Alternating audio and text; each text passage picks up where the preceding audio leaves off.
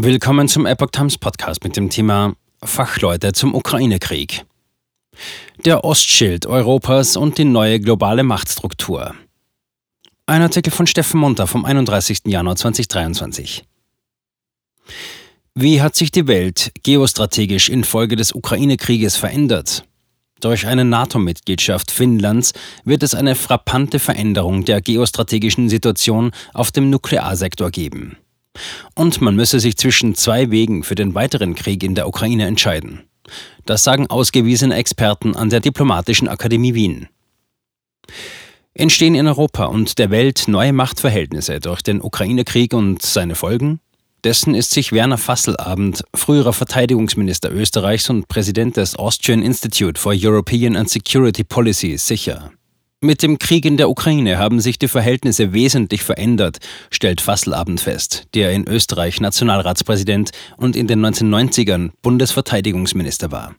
Die Worte fielen am 27. Januar auf einer Podiumsdiskussion des Austrian Institute for European and Security Policy an der Diplomatischen Akademie Wien. Am gleichen Abend analysierte Oberst Martin Reisner vom österreichischen Generalstab den Verlauf des Ukraine-Kriegs, die verschiedenen Kampfstrategien und die Waffenlieferungen des Westens. Reisner zeichnete zwei mögliche Szenarien auf, wie es in der Ukraine weitergehen könnte. Man müsse wählen, welchen Weg man gehen will. Der europäische Ostschild. Vor dem Ukraine-Krieg waren Schweden, Finnland, auch Bosnien Beitrittskandidaten der NATO. Österreich, die Schweiz und Weißrussland bezeichneten sich als neutral. Es gab einige Länder, die spezielle Verhältnisse mit der NATO hatten, wie Serbien, die Ukraine, die kaukasischen Länder und Länder Zentralasiens. Nun gäbe es einen neuen europäischen Ostschild, so der frühere Verteidigungsminister Werner Fasselabend, eine neue Frontlinie von einer eigentlich überraschend starken Ausprägung von einer hohen militärischen Kapazität, vom Nordkap bis zum Schwarzen Meer.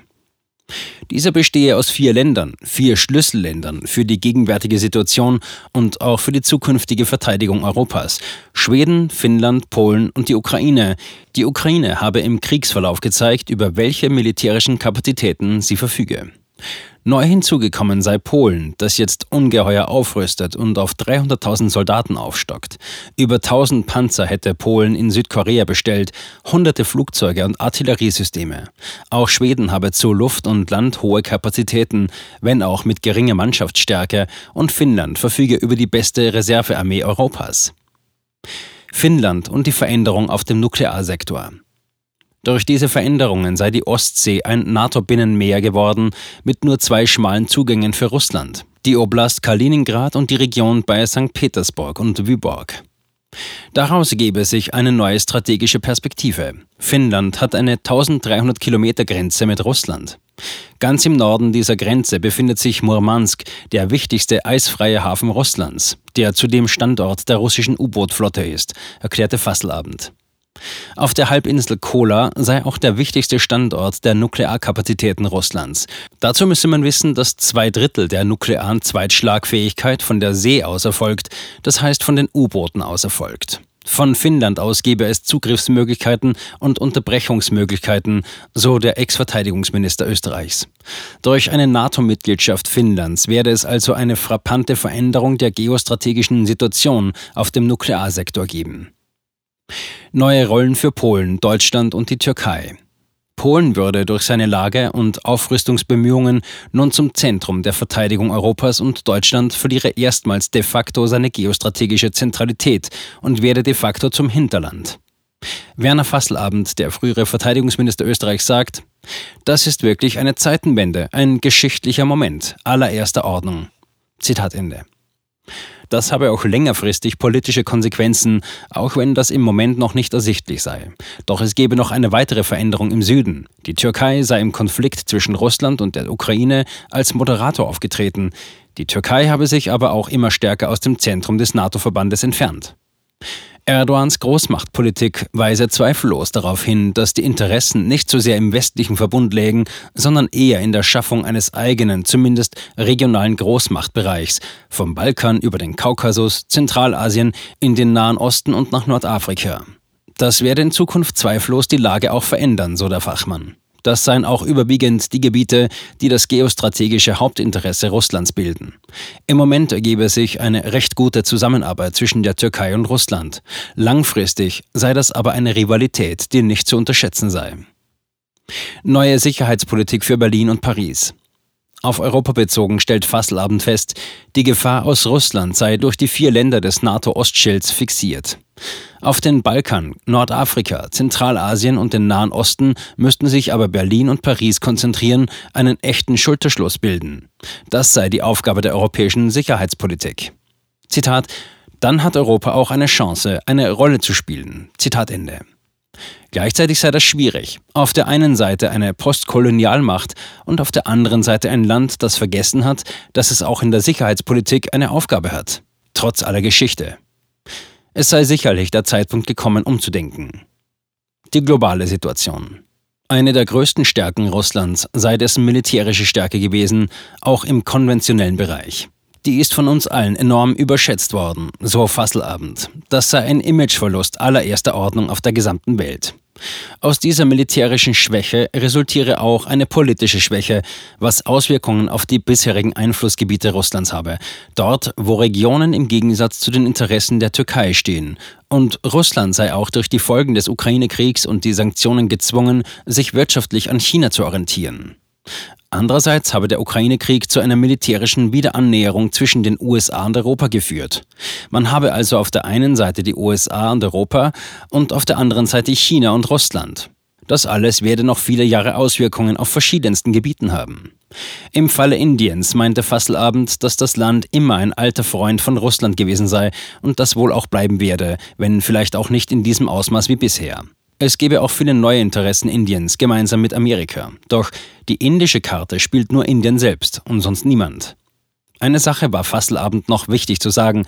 Was mir richtig Sorgen macht, ist die Struktur der russischen militärischen Einheiten. Die Wagner-Gruppe von Prigozhin habe 50.000 Mann in Russland. Was wird mit dieser Anzahl und dieser Ausbildung nach einem Ukraine-Krieg geschehen? Darüber müsse man sich heute schon Gedanken machen. Rein von der Anzahl her ist das schon mehr, als der Daesh, IS und Al-Qaida je gehabt hätten. Statt Blitzsieg, Dauerkämpfe und Zermürbung. Ein weiterer Sprecher war Oberst Martin Reisner vom österreichischen Generalstab. Die Frontlinie der Ukraine zu Russland verlaufe über 1100 Kilometer, erklärte der Historiker und Militärexperte zunächst, um auch die Dimension des ukrainischen Abwehrkampfes zu verdeutlichen. Russland hatte seinen Angaben zufolge zu Beginn der Invasion rund 190.000 Soldaten eingesetzt. Wie Reisner einschätzte, sei diese Truppenstärke in Anbetracht der Größe der Ukraine zu gering gewesen. Auch habe man nicht mit dem massiven Widerstand der Ukraine gerechnet gerechnet. Zu Beginn der Invasion hatte Russland die Idee, mit einem Enthauptungsschlag eine Entscheidung herbeizuführen. Man wollte die politische und militärische Führung der Ukraine ausschalten. Nachdem diese Taktik eines gezielten Vorstoßes schnell, schmal und tief nicht funktioniert hatte, änderte Russland seine Taktik, verlagerte massiv Truppen und setzte auf eine breitere Front im Donbass mit großem Artilleriefeuer.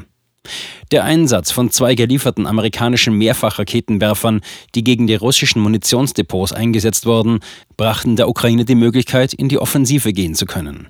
Russland sei dann in eine Phase übergegangen, die ukrainische Infrastruktur mit Raketen und Drohnen anzugreifen. Laut Reisner seien dabei anfangs ca. 530 ballistische Raketen und Marschflugkörper eingesetzt worden, etwa so viele wie die USA 2003 im Irakkrieg eingesetzt hätten.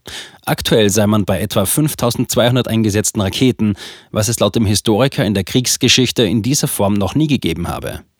Dies habe zu einer großen Zerstörung der kritischen Infrastruktur der Ukraine geführt. Amerikas Salamitaktik der Oberst erklärte an dieser Stelle, dass es nicht nur an Panzern hängt, ob die Ukraine diesen Weg weiterführen kann, sondern an einer Reihe von anderen Waffensystemen, wie etwa Flugabwehrsystemen. Der ukrainische Generalstab Valery Salushny, den er zitiert, meinte, dass die Ukraine 300 Panzer, 600 bis 700 Schützenpanzer und 500 Artilleriesysteme benötige, um in die Offensive zu gehen. Markus Reisner. Wir haben jetzt Zusagen von knapp 150 Panzern, also die Hälfte, ca. 100 Schützenpanzern und 70 Artilleriesystemen. Der Militärexperte nannte ein weiteres Beispiel. Die Ukraine habe 50 bis 100 amerikanische HIMARS-Systeme angefordert, leichte Mehrfachraketenwerfersysteme. Damit hätte aus militärischer Sicht ein durchschlagender Erfolg erzielt werden können. Geliefert hätten die Amerikaner aber nur 20. Reisner fragt, warum? Und auch, warum es keine Kampfflugzeuge gebe und keine weiteren Präzisionswaffen. Die Antwort sei, dass die USA nicht an einer Eskalation interessiert wären. Immer wenn es für die Russen gut läuft, zieht Amerika nach.